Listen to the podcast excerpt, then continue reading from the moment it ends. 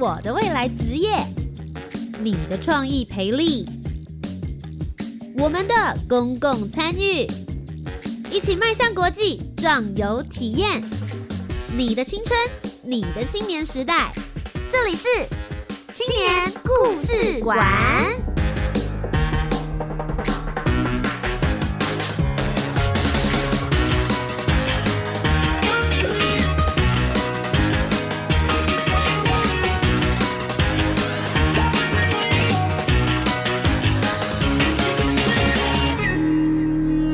位青年，一个故事，改变与感动就从年轻人开始。欢迎来到青年故事馆，每周三晚上的七点零五分到八点钟，在教育广播电台陪你一起聆听属于台湾青年的故事。我是节目主持人涂杰，今天要来跟大家分享的教育部青年发展署的活动是青年社区参与行动二点零。Change Maker 计划，那其实他们每一年的时候，除了你在提出计划之前呢，他们是会做一个 Dreamer 的培训的，所以很多的青年大家就会齐聚一堂，很多鬼点子或者很多对于家乡的爱，就在这时候体现无疑了。在里面呢，大家会有不同的想法，互相的来做交流，其中有几个点子呢，特别特别的优秀，也获得了青发署的青睐。今天节目当中呢，就要跟大家一起来分享。他所要营造的这个地区呢，就是丰原地区。本身他就是从小在这边长大，是一个本地人。虽然后来有出去打拼摸索了一下，但最终又回到了自己的家乡。究竟有什么样子的再造想法呢？我们今天就一起来听听这位青年的声音。志恒，Hello，大家好，我是台中市艺造丰原协会的傅志恒。那我来自台中的丰原。那目前呢，是我今年拿到了呃今年属 Dreamer 培训计划的基优点子，希望待会可以跟大家分享更多这个点子的计划。今年它的计划名称呢，是以好风光，就是丰源的这个风，好风光 Project，职人好吃惊的提案，获得了今年一百零九年的 Dream Idea 基优点子。接着我们就一起来听听这个计划内容，以及他自己跟丰源之间的故事吧。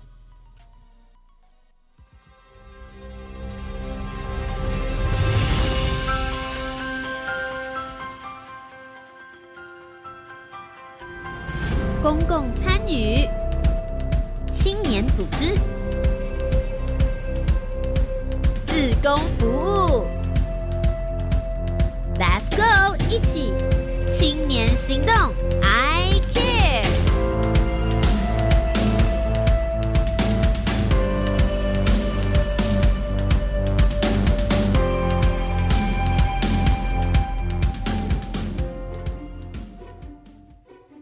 马上来到我们今天的专访单元了，再一次跟大家介绍社团法人台中市易造丰源协会的，其实他不只是团员，他是理事长。欢迎我们的志恒。嗨，大家好。志恒刚刚的自我介绍真的是很客气耶。很客气吗？很客气，他就说我们就是这个协会，但事实上他现在是理事长。同时之间呢，他目前现在也还在中兴大学这边念研究所嘛，对不对？也就是其实就是做台湾的文学相关的一些文化探索。是是是，你这所提出来的计划，其实就是你自己的家乡，希望能够为丰原做一些事情。是聊聊你跟丰原之间的连结吧，从小在这边长大的故事。是，但是呃，其实我是我们家其实是从东市新社一带搬下来的客家人，然后我们来到丰原是。来到丰原的时间就是我出生的那一年，这样，所以我其实就是在丰原出生，然后大概一直到高中到大学之后，然后我们到台北去念书，呃，对，然后最后在台北有一些工作，然后回到丰原这样子。那其实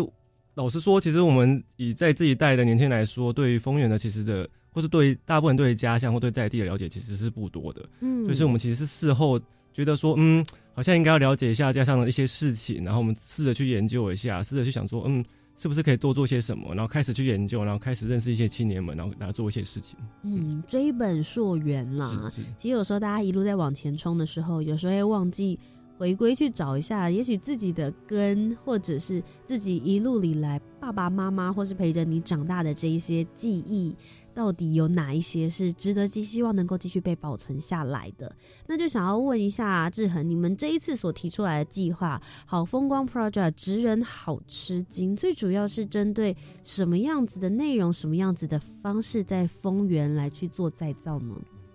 其实是因为我们认为，其实丰原在它，其实丰源这名字听起来蛮厉害的，就是他 就是他其实他没有，因为他本身其实有他的他的他的意思，他是丰尾之源，然后以前叫丰尾之源瑞穗之国，其实是是一个听起来很强大的名字，这样对。那其实他厉害是因为当时候是有很多的产业集合在丰原里面，所以包含是木工，因为附近的八仙山、大雪山这些林场会把木头送到丰原，所以有很多很多的木工产业。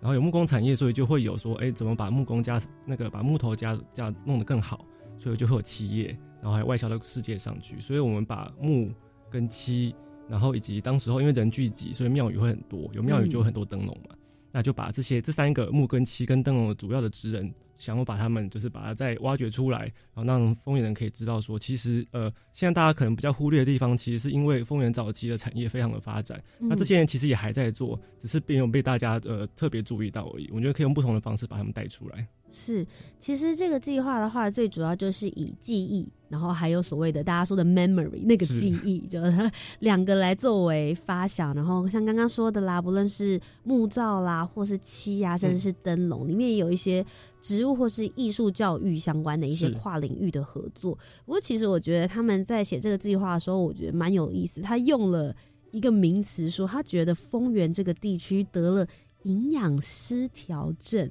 是，通常大家提到营养失调症的时候，会想到一个人嘛，然后他可能平常很有精神，现在已经开始慢慢的萎靡，需要很多睡眠，然后开始变得比较无力，没有生气。可是很少会用在一个区域、一个镇、一个市。你为什么会觉得丰原得了营养失调症？其实应该不是危言耸听的，就我们其实其实我们把它把它比喻成一个人没错啊，就是因为我们认为丰原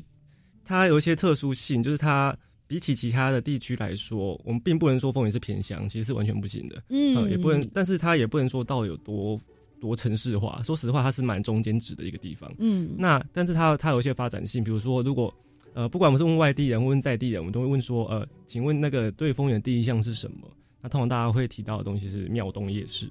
或是对，就是。就是妙东夜市，我也承认，我我我也是第一个马上想到这个。有菱角酥啊，然后什么排骨面、酥面啊，对对，就是吃的很多，对，确实也没有错啊。那确实也很那个有点很热闹，所以那但是吃的很多，然后目前在这几年来来说，比较新兴的一些店，比如文青小店、咖啡厅、早午餐店，也是陆续陆续在开，嗯，几乎。我觉得一两个月、两三个月都会看到，就是网上说有一间新的店开了，感觉好像蛮热络的。对对，但是其实我们就发现，好像也也就只有这部分是热络的。OK，就吃喝早午餐店啦，完美打卡用的啦，还蛮多。对，类似像这样子的店家比较多。但你觉得这其实，在你眼中来说，你觉得并不是那么想象中的活化，是吗？就是他，呃，我觉得早午餐店跟咖啡厅本身并没有错。然后，其实我们也，这大家也是蛮喜欢的。只是说，因为它它集中发展在某一部分，就只是吃喝的店很多很多很多。可是来到说。呃，因为我的对比值，除了这些吃喝的店来说，就是比如说，我们看到很多地方现在有历史建筑的活化，或是有一些特色馆舍的部分。可是丰原是直到今年初才有一间历史建筑的活化，嗯，所以这个比例是非常悬殊的。因为几十家、上百家的的这些咖啡厅，可是我们的历史建筑活化却几乎只有一个。然后其实还有很多的地方是已经被指定为历史建筑的，可是它现在目前就是绽放的阶段，了解没有被好好的来活用啦。是是。所以其实很多人就会现在来到了丰原地区，也许会觉得很热闹，可是可能大家就是来吃吃喝喝、拍拍照就走了，却没有深入的了解这个地区的记忆，甚至是背后的文化。那其实就是这一次志恒所提出来的计划，希望能够带给大家更多不同的。他就像一个说书人啦。告诉你这边以前曾经发生过的事，而且还有这些很厉害的工匠记忆的事情。在这份计划当中，你是怎么解决这件事？怎么把这些事情告诉大家的呢？嗯，其实我希望是说，因为这些不管是木还是漆还是灯笼，那当然呃，其实过过去过去也是陆陆续续有些人想要做一些演讲啊，还是说呃，甚至工作坊也是稍微是有或者展览。嗯，那只是说，因为我现在接触到几乎都是年轻人比较多，因为我的目标就是聚集丰原年轻人。是，那可是很多人会跟我说，他觉得这些活动稍微有点不能够提起他们的兴趣，对，然后就觉得说好像是一件很传统的事情，蛮制式化的。对，嗯就是有一个活动在做而已，或是说他们可能觉得这个东西太古老，所以他可能没有很大的兴趣，太传统这样。那只是我是想说，那我们可不可以用别的方式把它变得比较呃，可能接近年轻人喜欢的东西？那模式当然还并没有太大变化，比如说还是工作坊，或是想要做一些展览。可是我们希望它跟比较不一样的跨领域或是跨技法的人结合。嗯，所以我刚刚有提到说，昨天有提到艺术教育或者是植物的部分嘛，所以我就想说，那灯笼如果上面画的是可能说什么什么宫、什么什么庙，大家可能觉得嗯好像没有很大兴趣。OK，就跟我没什么太大关联性。可是现在很多人都喜，有些人休闲时间可能喜欢去画一些小小的小幅的水彩啊，或者画画家里的动物啊，还是画画风景什么的、对，告诉别人说，其实我蛮有艺术细胞的啦，之类的。我很有生活品味哦。所以你们把这两个结合做了什么？就我们希望可以把，因为我现在有认识一个呃工作室，然后他是从法国巴黎留学回来的一个艺术家，嗯哼，他其实很新的工作室，但他也是年轻人嘛。那我想说，他也是想要把他的工作室怎么发展下来。那我觉得这是很好的契机啊。如果有一个很传统的职人，然后一个很重西方的技法，那他们可以发生什么事？他也想说，嗯，他也没画过，就是传统的灯笼，那搞不好画出来可以是很有趣的东西，嗯，是可以让他可以接触。嗯或者说像刚刚木跟漆，就他可能是很传统，大家想说做家具，可是你一生要买几个家具，可能也不是很多。是要搬几个家啦？对，椅子也是有限，在客厅可能放不下这样，嗯所以我就想说，可是很多人喜欢多肉植物，这其实是一个流行，甚至有嗯整个多肉植物的市集。那如果我们把丰原的多肉植物的小农跟木器合在一起，可不可以呢？啊，我觉得应该可以吧，或者漆器，怎么做？就我们可以让它是人来试试看说，呃那个木盆就是可以做小的嘛，让它去，比如说抛光也好啊，哦磨砂也好嗯或是漆，那可以。其现在漆器大部分是展览品，嗯嗯，或者是一些呃盘子啊、汤匙啊、碗之类的。嗯那如果做成多植物的漆盆，自己去做，我觉得也蛮有趣的。哎、这很好玩呢，因为就变成是你家里面的摆设，你可以自己做，然后自己去设计什么样子的色系搭配你们家，你不会是嗯千篇一律的、是，拿着外面大家都有的，然后去挑选的。就是跟大家都不一样，嗯而且鉴定只有风月能做。其实其实真的是非常非常少的一个地方，只有风月有。手做的工作坊的 DIY，然后除了这方面从艺术方面下手，嗯把它变得比较亲和、接近大家的日常之外，你们也有在另外用走读的方式来告诉大家丰原这边的故事。对，所以我就想要辐射的更大一点，因为像刚刚这些可能某一个产业它可能是一个点，或是只是某个人的工作室，但其实我比较大的目标当然是希望说大家可以真的更理解丰原一些嘛。那只是相较起来，工作方式大家比较能够接受的方式，就比较嗯简单，或是一次两次，然后他就可以一小时两小时他就可以知道的。所以我想要在前半年的时候先试验一下，让大家感觉一下说，哦，这个方式是可行、可以做，然后喜欢的。嗯，然后到下半年的时候，我们又希望把这个工作方再扩大一些，因为毕竟在这些地点的附近，其实就有很多丰原的一些自然环境也好的一些资产，比如说现在呃比较有名的是湖墩菌，就是这个水军的掀盖的这一个议题，那大家都可以在附近看一下说，哦，原来这它不是一个漂漂亮亮的地方，或者它就只是一个，它现在是停车场 啊，这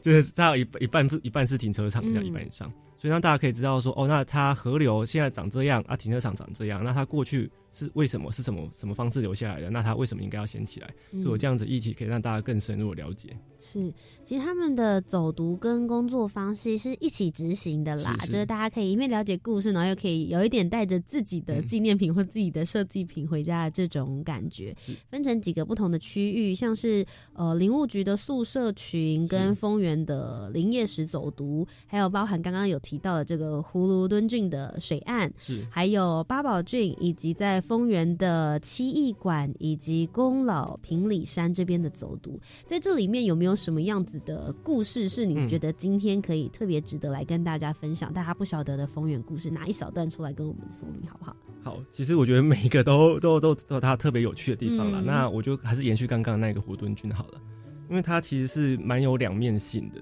就是大家历史上可是是有趣的这样，因为它在。现在很多人会呃，刚刚其实有最一开始有提到我其实是客家人，然后然后当这个丰原的发展其实也跟客家人非常有关系，就是大家会讲说这个开垦湖墩郡的其实是一个一位叫张达金的人，那他很多人会谈说他的开垦史，然后可能说呃。嗯，其实大家可以想象啊，开垦史就是想说啊，来这边很辛苦啊，然后因为很荒凉啊，对，然后需要、啊、需要地，然后需要水，大家来做 这样子。嗯、那它另外一个两面性是，它其实它要怎么得到这个土地？因为土地其实原本是平埔族人的土地，是对。那那但是土地概念是比较特殊啊，它方式是可能跟很多的不同的呃社平埔族的社办的社结合，然后可能跟就是娶老婆这样子，嗯，然后获得土地，然后他用开垦水军的方式跟他们换。那我，哦、但是我就会想说，呃，这是一个部分。我如果是我来带的话，我就会希望把这个部分讲清楚之外，还有另外一部分是以平埔族来的角度来看，因为这是一个丰原已经几乎大家是消失的记忆。嗯，这我其实没有写在上面，但是我觉得如果是当时候走读，还会告诉大家，就是其实丰原有一个平埔族叫八仔族，嗯，然后它是一个现在目前在丰原应该已经是没有，因为他们后来就是因为开垦水圈的关系，因为土地丧失了，那他们就不能就没办法生活嘛，嗯，所以他就迁移到苗栗的鲤鱼潭跟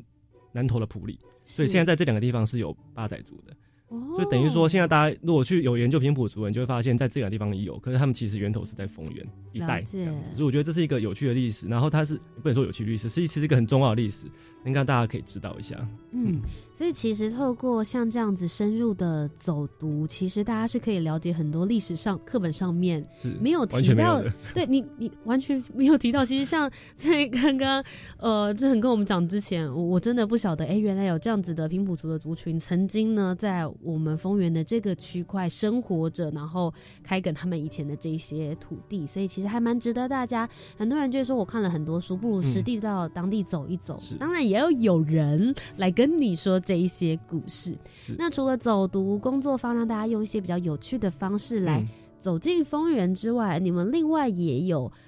呃其他的计划或是发想，包含像是职人的公益季或者是微型市集，嗯、这个就是比较大型的活动了，比较聚众的感觉，对不对？因为我们都觉得，虽然这其实一定是很小众的活动，嗯、但是我们其实也是希望把这个小众的活动可以推到让大家可以知道。所以我觉得，如果是一般民众，那他本身是对这些呃，不管是公益或是历史记忆是完全没兴趣的民众，至少活动，我相信他们热闹的活动应该是会愿意来参加。是，对。所以那如果我们可以把它热闹起来，就把前面的这些呃工作坊或走读的这些经验，或者他们作品累积起来，最后我们是可以办一个公益季来展演给大家看。就比如说像我刚刚提到灯笼，我就会希望那个灯笼师傅给我们一个，他说雷门的那个灯笼是二点八公尺高，他他可以做到无限大，但是我觉得，所以但是那无限大我们可能有点难吸收啦，要金氏世界纪录了。哎、欸，这还没有想到，对。不对？搞不好可以试试看。对，那其实我们就想说，可以想说是至少做一个类似大型的灯笼，嗯，嗯，然后就让大就让刚刚那个新的艺术工作者来创作，那他是会是一个展览的样子，或是用他的，因为刚刚的灯笼师傅他其实是虽然在丰原并不是太大，一般人不是很多知道，可是他其实是回外销去的，嗯。他可能外销去阿拉伯，要去日本这样，所以他其实日本很多的祭典是用他的灯笼，他一次就是四百颗在外面这样，所以其实大家会觉得超漂亮，然后也希望说这些。这些工艺工艺可以展出，然后同时也让丰原在地的一些手作的人可以来到这个地方做展演，这样子。嗯，我想要问一下志恒，你自己本身刚刚有讲过你的故事嘛？就是你在丰原待了一阵时间，然后后来又来到了台北，然后又再回去了解这一段。你自己本身现在做在丰原这边的，不论是文化保存、推广，或者是在记忆这方面的故事推展，大概做了多久的时间了？呃。想的话是想了蛮久，但真真正执行的话，大概是去年的暑假，从去年的暑假开始，嗯、然后包含其实你也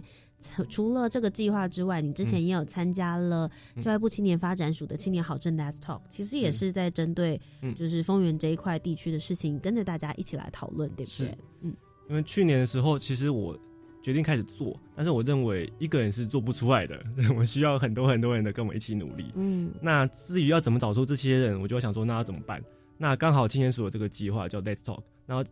只要你议题设定出来，然后来参加的人，我就可以假设他应该是对这件事情是有信心的，或是有想要做的。嗯，那他可能会成为跟我一起合作的人的对象。那所以我去年的 Let's Talk 的题目叫做“丰原的丰原文化产业在复兴”。当然，去年正好搭配到一个议题是在地议题啊。那时候其实写这个计划的时候是不晓得的，可是刚好搭配到就是丰原有一个独立书局叫三民书局，然后那时候倒掉了。那在它倒掉之前，成品书局、金石堂书局等等等等书局都已经倒了，然后所以在在已经是最慢的，对，都已经倒光了这样。嗯那所以我谈文化产业再复兴就会是一个大家很有感的话题，因为真的就就倒掉了嘛。然后我就想说，那大家就对这件事情很哀伤哀悼，这样就、嗯啊，居然连最后数据都守不住，那怎么办呢？这样子，那所以就很多，那当然青年署的计划是三十五岁以下的青年来参加嘛，那就聚集了非常多三十位左右的这样的青年。是所以我就那个时候我就结束了之后，我就给大家递上一个 QR code，跟他说我们创了一个社团，嗯 大家如果对这件事情，你现在聊今天聊完啊，如果你对有兴趣，希望大家可以一起做些什么事情的话，那你就加入。嗯其实应该九成以上都加入了，就就形成了现在这一年来做的事情。嗯，所以其实你的计划都是有延续性的啦是。从一开始的时候参加青年好证，是嗯希望能够找到志同道合的伙伴，然后到今年的时候提出来了你的 Change Maker 的 Dreamer 培训计划，你也提出来你的 idea，希望能够将方圆的这些故事继续让大家晓得。他其实非常有想法，也付出了执行。不过在过程当中呢，一定还是会遇到一些挫折、困难跟挑战。究竟那些故事是什么？我们稍待一会儿听首歌之后再回来，继续让志恒来跟我们讲故事。那这首歌我就让志恒来帮我们挑喽。好，我挑的这首歌是台新交乐团的《仲夏青春》。那其实台新交乐团是在也是地方创生非常有名的一个团体。那我觉得他写的歌非常有有意思啊，他可以让告诉我们说，失去记忆的的少年，或是怎么样承担回到家乡，然后承担土地，然后找到机会。所以我觉得这首歌可以送给正在执行的大家。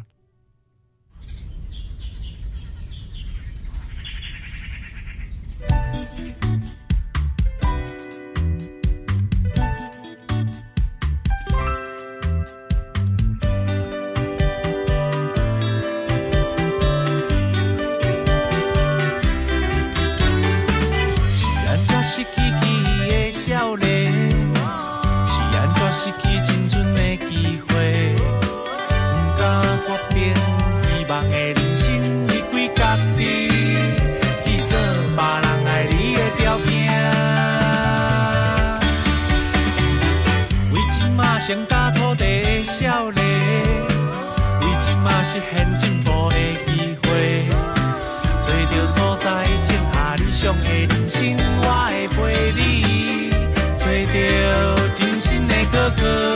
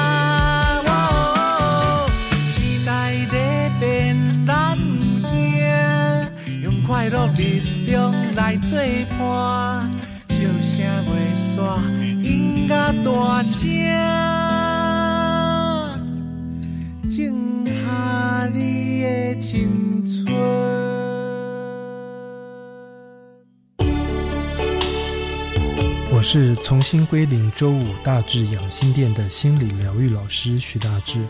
重新归零周一至周五零点到一点，每天都有来自不同领域的心理咨商疗愈专家陪伴大家，请听您的心声，为您开启健康快乐的每一天。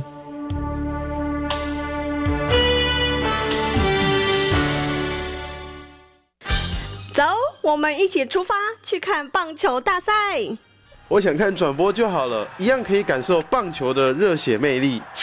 二零二零中信杯黑豹旗全国高中棒球大赛热潮席卷全国高中棒坛，十月二十四号起在全台球场开打，欢迎大家收看多平台转播，一起为黑豹球员加油。详情内容可上脸书黑豹旗粉丝团查询。以上广告，教育部提供。阿明，你户籍迁过来后，有到这边的农会重新申请参加农保吗？哈，要重新加保哦。要啊，参加农保的投保单位是户籍所在地的基层农会。如果农保被保险人户籍迁出原本农会组织区域，依规定，农保只能保障到户籍迁出当日为止哦。你哦，要赶快向新迁入地的基层农会重新申请加保，经农会审查通过，向劳保局申报后，才能继续农保的保障哦。以上为劳动部劳工保险局广告。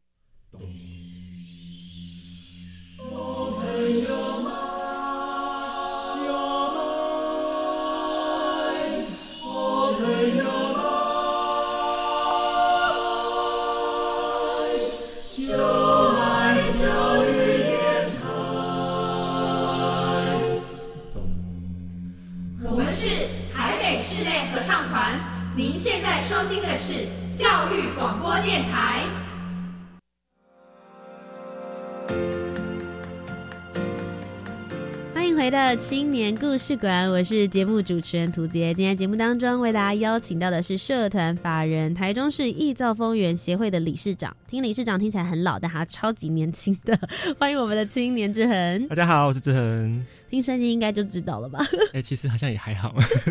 他自己本身是丰原人，所以他花了很多的时间在想着怎么样让丰原变得更好。终于在去年的时候付诸了实行，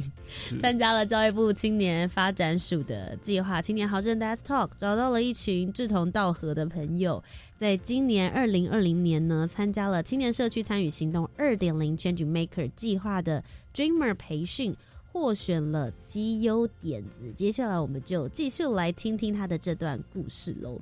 很多人都会想说，提出一个 idea，然后青发署就补助你钱，感觉啊一路顺遂，但真的是这个样子的吗？我们来听听当事人的现身说法。在这个做发想过程之中，还有举办活动里面，你自己有遇到什么样子的挫折或者是挑战吗？嗯，那呃，我觉得青青年署是给一个不错的一个开始跟一个成长，就是让你有机会去想象说，呃，你可以做些什么样的想象，是给你一个鼓励这样子。是。那但是我们实际上到现场执行，其实是就是要真枪实弹的面对现实的所有的人事物。是。对，所以一定会有很多呃不同面向的呃。的一些困难，嗯，那我大概是两个面向啦。我觉得一方面是经费问题是可以谈，一方面是你在实际上执行的时候会遇到不同的状况。是，那我先讲实际上执行好。哎、欸，我以为要讲钱呢，吓吓一跳。好了，没有，我们讲执行，讲执行，执行，执行，执行。对对对，那其实哦，这次挂在一起啊。一方面是经费目目前我们都是非常拮据的状态在执行，没错。嗯、那我们还是可以试着去做一些呃我们自己能够做到的事情。那比如说像我们今今年八月底的时候，我们就办了一场。刚刚我提到说一个公益季跟微型市集嘛，那我们办的是微型市集。就我们认为说，其实我们希望丰原可以变得有趣啦。那丰原已经有市集了，可是他们可能是二手市集，或是呃就是批货的市集这样子。我们也希望说，呃有够更是有一些特色的活动是在丰原，嗯、所以我们办的是，我希望可以让这一些丰原的一些手作摊商，他们都要去台中、台北还是台湾各地去去做他们的生意。那他们能不能能够让回到丰原来呢？然后有没有丰源的市集愿意请他们回来，所以我们就做了这个微型市集。嗯，所以他们呃那些市集聚集到的人就会是他们全部都是自己打造的，有可能是他的首饰啊、耳环，嗯。或是他们的木工艺，或是他们的呃刚刚提到说植物，嗯，或者是在地的，像刚刚有提到奇艺的部分，也有奇艺创业的年轻人，像这样子的的人，让他不用流落在外，可以回到丰原来。是。那我就办在也是刚刚提到的那个湖墩郡上面，所以那时候也是我们努力的是用各种资源啦，比如说嗯，去跟水利局申请场地，看他们愿意可以提供我们使用，这样那也是很多很多的公务往返，或是说刚好那个地方是丰原国小的前面，那我们想说，那我们没有电要怎么办？跟丰原国小的主任聊一聊，说可不可以借我们电？嗯，对，或者我们没有桌子怎么办？跟丰原国小聊一聊，能不能借我们桌子？就是你们所有的东西都是零元打造出来，这样，然后包含是我们那时候的表演，所以就会想说，那喇叭怎么办？就是跟在地的一些乐器行说，你可不可以借我喇叭？对，就用这个方式全部都借出来。嗯，那其实过程是蛮温馨的，然后其实蛮多人呃路过客都会看到说，哎，有一个这么奇怪的特殊事情，然后都过来逛一逛、走一走，其实还蛮不错。只是遇到问题是在我们是大概是呃五四点多开始吧，然后大概可能半小时之后。啊！就有警察就过来了，帮助你们了。警察立刻就出现，我说：“嘿，怎么了？”这样呃 活动办的太成功了啊！对对对，欸太成功了，所以有人检举我们这样子。他就跟我说：“呃，有人检举我们就是非法摆摊。”然后我就说：“嗯。”然后 那但他是跟我那警察还是看起来很很熟练。他说：“那你们应该有申请场地吧？那公文给我们看看。嗯 OK 那我其实我其实有点太没经验了，我应该把纸本的公文带在身上，但是我没有带。那我就一直在翻我的手机，看 有没有那个传翻拍下来那传给谁的时候有没有档案这样子。找了半天之后，终于找到。他就看到之后说：“哦，我就对啊，有有啊。公文嗯对刚跟我说要跟水利局申请的嘛，申请的。嗯所以那政府同意，那他们就走了。OK 对，这件事 OK。然后又过了大概一个多小时吧，就已经到时间到偏晚上的时候，然后就又有那个环保局的人过来，他就说走了，警察 换了环保局，怎么了？他说：“哎、有人检举你们。”可是不是有申请吗？是，但他是说，呃，这是有趣，因为刚刚我提到说我们其实是有表演，呃，所有人在弹嗯吉他什么的。那他就是说，呃，但是我们是有控制说，因为比如说我们知道的事情是说，呃，比如说一百分贝以下，或者说不能嗯超过十点。嗯但是那个环保局告诉我们说，呃，检举民众其实非常厉害。他说他有翻到台中市自治条例里面有一条是在学校的五十公尺还是一百公尺之内，然后不能使用扩大机，而且不能使用接线的扩大机。就有是写到这么细，我想说，嗯、这个条例我怎么不晓得？这样这民众也太强了很强。吧？他说他要过来录影收证，所以我觉得哇，很专业的民众这样子。是，那后来你们当下怎么解决这件事？跟他聊了蛮久了，嗯但我们可以其实可以提供给大家一个经验，如果是在台中市的朋友，就是、嗯用蓝牙可以，而且哦，有接线，接线所以规避有接线所以就可以。扩大机也是可以，扩大机 OK，、哦但是蓝牙 OK，但是不能接，好这样子，嗯所以提醒大家。那只是我们会跟他也是谈了蛮久了。那反正最后是安然度过这件事情，嗯，对，但但是实际上就是根据自治条又没错，确实这件事情是是有犯到那个条例的，所以其实是大家需要小心的部分。了解。是，不过在这边还是呼吁一下丰原的民众啊，就是，哇塞，好，大家希望就是之后如果有这样子的艺文活动或者使用公共空间的话，不论是主办单位，也许需嗯要有更深入的做一些功课，但还是希望丰原的民众可以，呃，我们放宽心一点，好不好？就来参加嘛可。以一起来同乐啊，大家，大家，大家都已经到现场来录影搜证了，不如就进来玩。应该是周六下午，我们应该可以休息一下。对对对，进进来玩一玩嘛，好不好？对对对，我可以请客。不过，其实，在办的过程之中，应该也还是有一些好事吧，让你觉得比较温馨的事情。其实多数就是我们可以很好的跟这些呃在地的这些摊商交流，因为他们都会觉得说，其实我觉得有一部分应该也想说很好奇，说怎么会有一群人愿意办这种市集？对，嗯因为其实说实话，像像刚刚提到说，因为吃喝这件事情是最容易做到的。那但是我们那天也是刚好啦，就我们那天其实完全没有吃喝的摊位，就是只有纯手做，哎呀，难怪他不高兴了。没有东西吃哎。呀，都已经这么大声，竟然没有东西吃啊！表演这么好，总要来杯啤酒吧。对，没东西喝这样，有点可惜。对，但是就变成说这么这么，感觉上就是不会赚钱的一个市集。如果以市集主办方来说啦，嗯。对他，嗯因为他我们是没有跟大家说摊摊上费是零，所以他嗯想说嗯零元零元摆摊这件事情真是太荒谬了。然后可是可是又是我们也是帮他设计一些海报，然后是帮他们宣传，然后跟很多人很多借用设备，所以大家不知道保持一种就甘心状态，大家就互相交流，所以就是一个我其实也是这样子，我希望不只是我们跟摊商交流，摊商之间也可以互相交流，所以当时候就有一个在丰原开咖啡厅的店家，嗯他来这边摆摊，摆他自己他喜欢做木工，所以他会有那个他的餐盘是用他自己做的木工，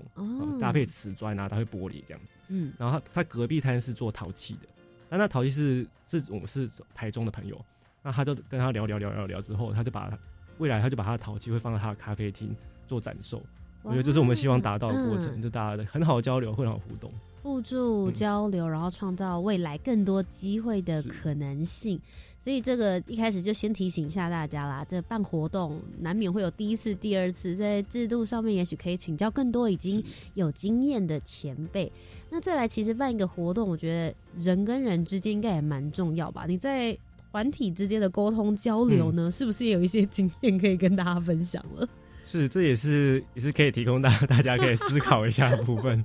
对，因为我其实现目前是简单来说大概是一年左右，但但这一年之中其实做了很多很多的变化。因为我个人是比较不希望让自己去当一个很 leader 形状的人这一个一个方式的人，因为我不嗯觉得团体是只听一个人的话。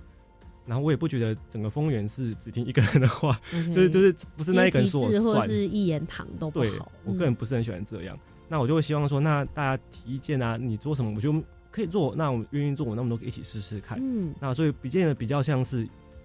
有点有点去中心的，有点学术化名词，嗯就是让大家是可以各自说法、各自说这样子。嗯可是那在初期就会造成一些困扰，就变成说对太多意见了，嗯然后有人想要这样做，有些比如像市集，我们今年八月办嘛，其实我去年集合大家的时候，我们就会讨论要办这件事情了，可已经时隔了一年，所以 对就是虽然已经早就一年前就讨论，但是过了一年之后我们才办出才执行。对，嗯表示说前面其实有些人觉得，嗯，我想办，啊，有些人不想办。那想办人想办很大，还是办很小？什么时候办？办多久？这都有非常非常多的的不一样的意见，嗯甚至有些人可能想说啊，烦很烦，然后他可能就离开。对，就会有很多很多这样的讨论。嗯对，所以需变成说。但是我也不认为说，呃，如如果说一定要就是领导者形象这样才能做，我也不觉得说一定是这样啊。只是说你可能要想想看，说你们这群这群人适合什么样的方式，然后嗯但至少过一年，至少大家都是觉得这个方式是 OK 的人，所以才会留下来。所以目前还是可以用一个大家比较随性的方式，然后这个连接并不是很强，要互相认识，要互相聊天，然后就发展出一些活动，嗯这样嗯。团体交流跟意见整合的部分，也是让大家可以在一面做活动的过程之中，也可以一面去思考的议题。那接下来我们就要进入到一个比较人生现实的地方了啦。刚刚讲的都是什么呃制度上面的事啦，人上面的事啦。那有个活动呢，就是你要办任何的计划要推动，就其实有 COCO 的话，真的是会比较快一点，是但是。COCO 在那里，有的时候不见得争取得到，或是有的时候也找不到他在哪，对不对？资源上面，或者是在资金上面的寻找，就是这也是一方面，毕竟我们是一个想要成一个团体嘛，那时候我是希望大家一起走，所以就不是我一个人的事情，所以我就不是走一个公司路线，这样然后自己做，而是一个是一个一个非营利组织。那既然那个很很幸运的被他变成理事长这三个字的话，就变成说你要承担更多的事情。是那简单来说，你就要帮协会找协会找经费，或者帮我们的活动找经费。嗯那当时候我在初期吧，在前半年，我们都是在想说，呃，我们知道政府有非常多的一些辅助，或者可以可以让大家可以去做这些事情，比如说青年署当然有啊，比如刚刚提到青年社区参与行动计划，或者是文化部，文化部有自己的青年储能计划，我们都努力在想办法写很多计划，然后送出去。其实运气蛮，我不知道是运气好还是怎么样，还是风有特殊性。其实我们我第一个写的计划，那当就是是文化部的计划，到当时就有在决审，嗯然后是是有进去的。然后青年署的这个也是有进去决审，然后还有其他计划也都有，但是通通都在决审的时候就再见了，这样。所以这一年来的提出去的计划，呃，百分之九十九都再见，就是但是都进到决赛，都有进到决赛，，都有被 看，都有被看到，然后都走了一大段路，可是最后好像没有实质的争取到，对不对？嗯嗯，那个时候心情应该蛮挫折的。其实是有诶、因为你会觉得说啊，我好像因为你初审到决审中间其实是删了非常可能上百个、几百个的其他人的提案，嗯就觉得哎、很不错啊，好像很蛮有机会的，就抱持了很大的希望去，然后就哦被打击这样，然后一次、两次、三次、四次，就哎、怎么会这样？就就开始觉得要检讨一下自己，这样嗯就什么地方有问题。今年获得了集邮计划啦，希望接下来也能够一步一步的执行。那不论接下来有没有继续争取到更多的经费，也许现在有一些听众朋友有听到节目，大家也可以多多关注他们的活动或者是计划，大家给年轻人们，嗯，我觉得他们其实是。呃，为了这个地区好，也不是说他也讲到了嘛，非营利组织，其实目的性并不是为了要把钱收到自己的口袋，而是希望能够回退更多，不论是你是丰原人、台中人，甚至是台湾，我觉得这整块地区大家是要共同一起去活化这些历史跟文化的记忆的。非常辛苦，有很多的困难，然后很多的挑战，但。这一整年来，你自己应该也有蛮多的成长的吧？给大家一些正面的，好了。有，对对对。但大家如果现在也想说，哎，我也想活化一下我家自己的社区，或者是我自己的故乡的那一些故事文化传承还有保留，对于你自己个人来说，你觉得有什么样子的成长跟回馈？是因为毕竟那个。一边在做事情的时候，然后社会就推着你走，所以你会 你就会很压力下成长。是是是是，对，你会强迫你把一些你本来不愿意做的事情成长。因为对我来说，我的有我的比较习惯做的事情，因为我过去是念新闻系，所以我写东西 OK，我就或是幻想很多很多的 idea 是 OK，这计划也没问题。我写计划很强，对对对，哎 OK 好，自己觉得自己很强，对，所以就写东西我觉得 OK，然后或是。呃，跟一些比较熟朋友聊天也还好，可是我对人际的方面就会比较觉得比较少一点，就变成说哦，我要跟很，因为你在过程中你要接触太多太多的人了，在地的长也可能是长辈，也有可能是青年或是外地的人，或者你可能像培训，我们可能要去外面的地方接触，或是跟夜师，跟很好多好多多的人，那这些社交方面问题就变成说，你能不能很快可以认识他，然后达到说，呃，你也了解他做什么，他也了解他做什么，然后把你想做的事情说清楚，以至于说那些人可能愿意来支持你。这这个过程听起来像很短，那其实是一个很很长、很漫长的过程，对，很困难的方，很困难的，因为大家毕竟，即便即便是一个团体，大家都不同意意见的，是，何况是其他人了，对，所以中间就变成压迫你成长，他那是知道说怎么去跟这些人接触，是会或不同的样的人，你什么样方式跟他接触会最好？你可能是甚至于先不要说你自己意见，可能先去听他到底想做什么，那你再说哦，其实我们愿意这样做。那我们想做这些，可能跟你的想法是吻合的。那我们是不是可以一起来做？就变成是用别的方式去想，说怎么样可以跟别人沟通的更好？我觉得是对个人是有个蛮不错的成长的。那今天在专访单元的最后，其实刚刚我们听了好多好多心路历程的故事啦。我觉得也是直接给接下来如果想要做社区还有地方创生的这些青年们一个很好的指引明灯。最后，志恒在这边有没有什么想要鼓励？这些 dream maker 们，如果大家也想要跟你一样，对自己的家乡、对自己的故乡，或者是自己现在正在居住的地方尽一份心力的话，你会想要给他们什么样子的建议？我想跟青年朋友们说，其实当然我们要先知道，其实很多事情是很困难的，但是我觉得没有关系。就是如果你有任何你想做的事情，那不见得是你想要去国外旅游一年 gap year，还是你想要换转学、换工作、辞职、辞职不做了。那这我觉得任何方式，其实你只要你喜欢，然后你觉得这件事情对你未来是有帮助、有意义的事情，你就可以去做。因为没有人可以承担你人生的好坏，反正你做什么的决定，你都会自己承担。所以既然如此的话，那你就去做你想做的事情。我觉得大家就放胆放手去做。今天非常谢谢志恒来到青年故事馆当中接受我们的专访。那么接下来呢，我就请他推荐一首歌曲。接着就要进入我们的下一个秘密小单元了。最近志恒平常都看些什么样子的书，看些什么样子的电影呢？我们拭目以待他的分享啦。那首先就是歌曲的部分了。最后要带给我们是哪一首歌呢？呃，最后带给大家是老王乐团的《这样就好，这样就好》。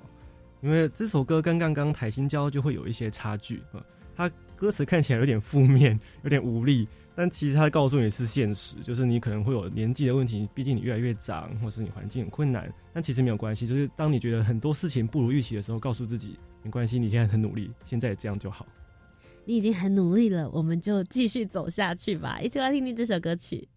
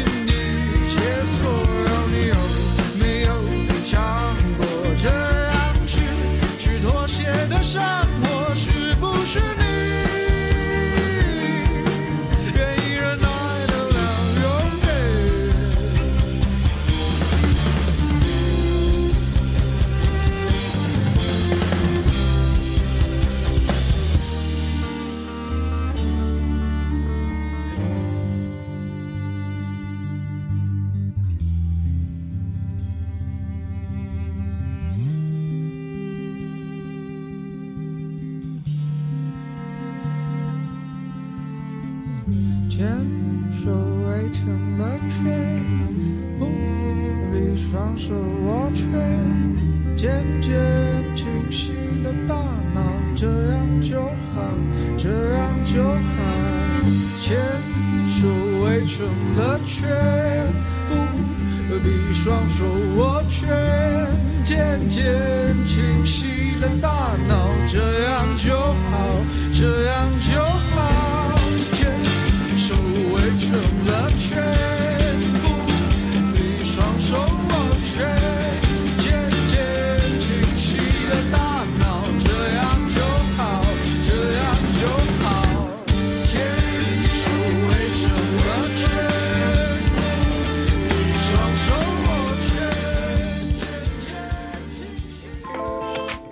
I think, therefore I am。我思故我在。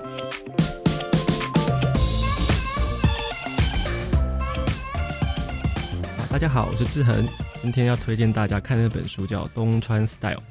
那东川 Style 其实是北海道日本北海道的一个小镇，叫东川町。那其实回去看这本书的话，你会发现有非常非常多的他们的特色的店家，然后他们都有各自各自不一样的理念，建立起一个叫做微型经济，就他们在地的一些热络的方式。那当然是他们用他们的不同的方式，是特别是他们在在地的呃区公所，像丰原呃像台中呃像整个台湾的这个区公所一样，是有一个呃在地的连接。那用这个方式让他们打造出一个所谓的东川 style，然后他们可能是写真摄影的方式去做，让大家觉得说，嗯，这个小镇是也可以活络起来的。其实可以从呃志恒平常看的书籍就可以感觉出来，跟他自己现在正在做的这些事非常有关联性，如出一辙，表里如一。连休闲生活的时候都在关心着怎么样子让社区营造能够变得更好。那如果大家对于志恒现在正在丰原做的这些计划有兴趣的话，大家上网应该要搜寻什么才可以找得到你们？大家搜寻“艺造丰原协会”，艺术的艺，打造的造，艺造丰原协会就可以找到我们喽。艺造丰原协会也希望接下来可以看到你们更多精彩的计划以及活动，大家要到丰原去哦，好不好？不要听完就说有我网络上面支持，结果人没有出现。好，我们那么现场支持他们的活动，继续活化我们的社区以及台湾这些非常棒的记忆历史。文化，我们继续把它传承下去。今天非常谢谢志恒来到我们节目当中，谢谢大家。那我们接下来呢，就来听听教育部青年发展署即将举办的精彩活动有哪些呢？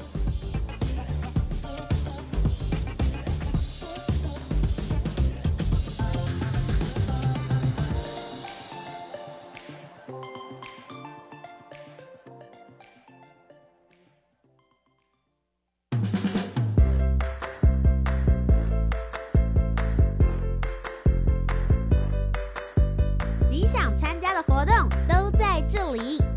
活动地图，I enjoy。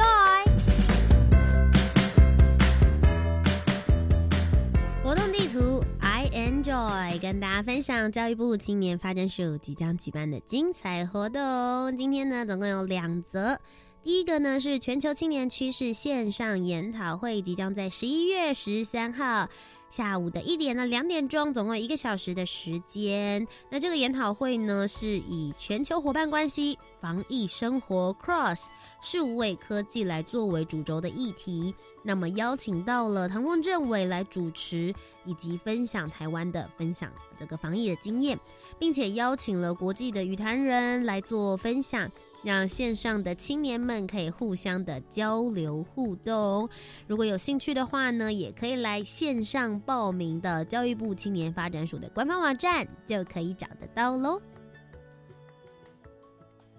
接下来是青年壮游点的计划。教育部青年发展署跟非营利组织以及大专院校合作，在全国各地设置了六十八个青年壮游点，提供十五到三十五岁的青年全年度常态而且深度的在地服务。那尤其是有些地方呢，他们有依据在地的时令、节庆还有特色，来推出限定的壮游活动。所以大家只要上网查询“壮游体验学习网”，就可以看到相关的行程以及报名表喽。欢迎大家一起来参与到台湾深度探索体验吧。以上就是今天的青年故事馆。如果你喜欢我们的节目，不要忘记每周三晚上的七点零五分到八点钟，在教育广播电台。我是节目主持人涂杰。如果对于节目有任何的意见，也可以到我的 Facebook 粉丝专业、Instagram、IG 以及 YouTube 频道都可以找得到我，只要找涂杰就可以喽。期待大家的来信啦！那以上就是今天的节目，我们下周三再见喽，拜拜。